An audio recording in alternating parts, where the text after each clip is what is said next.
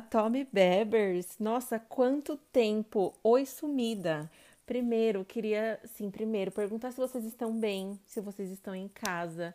Desde o último episódio que eu gravei, não existia essa história de pandemia.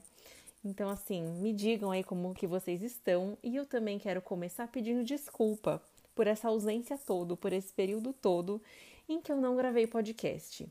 Mas agora, vejam bem, vim com uma novidade. Agora é a segunda temporada do podcast Tome Beba. Por que segunda temporada? Porque eu decidi que vai ser a segunda temporada e a gente vai falar sobre vinho. Tá todo mundo aí em casa, em quarentena, me perguntando horrores sobre vinho, sobre os cursos e não sei o que. Então decidi que seria um bom momento para a gente começar um conteúdo exclusivo disso. Primeira temporada foi incrível, foi excelente. Gravei episódios com pessoas muito legais e espero que os papos sobre café ainda rolem em episódios posteriores, gente. Isso aí não vai morrer. Mas agora eu tô sentindo essa necessidade da gente falar sobre vinhos.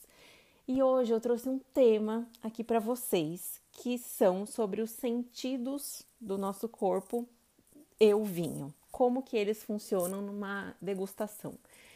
Eu sempre abordo esse assunto no começo do meu curso de vinhos e todo mundo acha super interessante e eu acho que é bem o começo mesmo em que a gente coloca em uso tudo que a gente já tem na hora da degustação. Então vamos começar pela visão. E assim, né, quando eu tô lá ao vivo e a cores, as pessoas é, estão me vendo. Então, assim, imaginem, de cima para baixo, olho, nariz e boca. Então a gente vai começar pelo que tá mais em cima, que é visão. Visão, analisar cor de vinho. Existe, um, existe uma cartela aí de inúmeras cores, nomes de cores, o vinho atijolado, o vinho rubi, vinho violáceo, vinho, enfim, é, são nuances de cores. Amarelo palha, é, enfim, dos tintos e dos brancos, existe uma gama de cores muito, muito grande. E os grandes degustadores, sommeliers e tudo mais, são aptos a avaliar essas cores. É, saber de cor de vinho, assim, a gente que está degustando assim amadoramente em casa, é muito interessante, porque a gente começa a, a selecionar, avaliar melhor os vinhos que a gente tem preferência.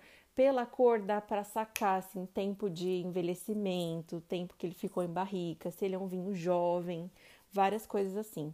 Esses detalhes mais técnicos a gente aborda depois, em cursos de vinho e tal, mas enfim, pela cor é, dá para se dá para se descobrir muitas coisas. O segundo sentido que eu quero falar para vocês hoje é o olfato, né? De cima para baixo. Segundo o olfato é o nariz. Então imaginem que a gente está com uma taça, que a gente tem um tanto de líquido lá dentro, que é o vinho, e a primeira prova que se faz, a primeira, o primeiro teste é com o nariz.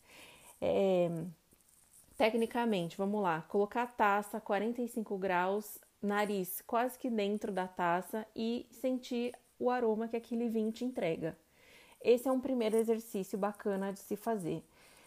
Na sequência, e ainda assim, não bebam o vinho, tá? A gente só tá olhando, cheirando e depois a gente vai degustar. E o primeiro exercício foi esse de cheirar o vinho. Sintam os aromas que ele entrega, sintam o que vem na mente de vocês. Geralmente as notas assim são muito repentinas na mente, ela vem rápido. São memórias que a gente acessa com muita facilidade. E assim, na hora da degustação, se possível, tenham um caderninho do lado, vão anotando tudo mais porque também essa questão de sensorial é muito pessoal, tanto no café, quanto no vinho, quanto na cachaça, quanto na cerveja, qualquer bebida. As referências e memórias olfativas e gustativas que cada um tem são muito pessoais. E, enfim, anotem aí o que vocês sentem nesse primeiro exercício. exercício. O segundo exercício é girar a taça. Muita gente vê aí o sommelier girando a taça e tudo mais. Por que, que isso existe? para gerar oxigenação dentro do vinho e ele mudar os aromas, os aromas mais voláteis começam a sair da taça e fica uma coisa muito incrível. É, passado assim, um certo tempo do vinho em taça, depois da garrafa aberta, é, ele muda bastante. Vocês podem fazer esse, esse teste aí na casa de vocês, agora que tá todo mundo em quarentena, né? Sei que tá todo mundo bebendo. Coloquem o vinho lá, espera um pouquinho, uma meia hora, uma hora, se possível, e depois vão lá para degustar para ver o quanto aquele vinho mudou. O oxigênio faz todo o trabalho, faz toda essa mágica acontecer. Fica muito interessante. Então, o segundo exercício que eu sugiro para vocês é girem a taça e sintam de novo esses aromas e comparem esses aromas que vocês sentiram nesse segundo momento com os aromas que vocês anotaram do primeiro momento sem girar a taça. Essa é uma dica que eu dou para vocês degustarem aí na casa de vocês e vocês vão ver o quanto muda, o quanto é muito interessante. E se vocês assim quiserem muito compartilhar essas opiniões comigo, vou ficar muito feliz de saber como que foi aí. Me contem qual foi o vinho, me contem quais foram os primeiros aromas, depois quais foram os outros aromas que vocês sentiram. Lá no Instagram a gente sempre tem um canal aberto de conversa, então podem me mandar por lá. E partindo para a última etapa da degustação, por fim, vamos tomar o vinho, não é? Para isso que a gente está aqui. E a última etapa, depois de ter girado a taça, bebam o vinho. E aí, de novo, sintam aroma, sintam os aromas não, sintam os sabores que, os vinho, que o vinho entrega, sintam é, essas notas, venham o que vem na cabeça de vocês como referência, se vem fruta, se vem madeira, se vem manteiga, alguma questão assim de untuosidade, uma gordura, se vem nota de fumaça, se vem nota herbácea, tem uma infinidade aí de notas e dependendo da uva, dependendo do vinho, ele entrega muitas coisas diferentes. E para finalizar esse primeiro episódio da segunda temporada falando sobre vinhos, vou contar para vocês uma historinha que eu gosto de contar nos meus cursos. Ela é uma historinha lúdica, uma historinha fofa, enfim, depois me contem o que vocês acharam dela. É, no momento que a gente está brindando, que a gente está entre amigos, que a gente está entre família, etc., sempre existe a hora do brinde, não é mesmo? E quando a gente está lá, o que, que acontece? Estamos vendo vinho, estamos sentindo os aromas do vinho, estamos sentindo os sabores do vinho, que a gente vai beber ele depois, estamos tocando a taça, segurando a taça.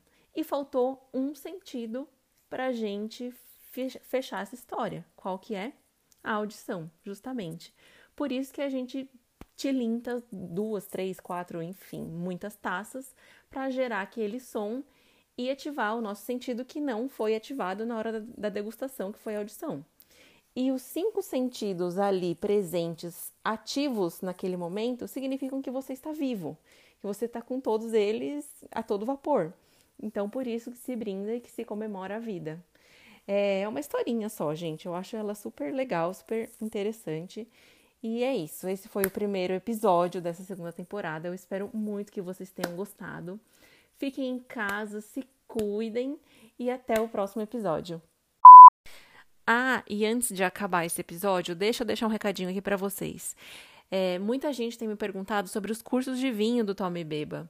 No momento, eles estão suspensos por motivos de evitar aglomeração e eu estou pensando em viabilizar esses cursos online. Se vocês gostam da ideia, me digam lá também no Instagram. Gente, o Instagram é o nosso canal de comunicação. Ah, e também outro aviso: além do Instagram, também temos um WhatsApp do Tome Beba. Lá no Instagram, no link da bio, é só clicar lá que vocês serão redirecionados para uma conversa no WhatsApp comigo. Então, se vocês acharem interessante, curso de vinho online, enfim, me deixem lá. Se vocês tiverem interesse também nesses cursos, depois que passar essa pandemia, também me avisem, é sempre bom.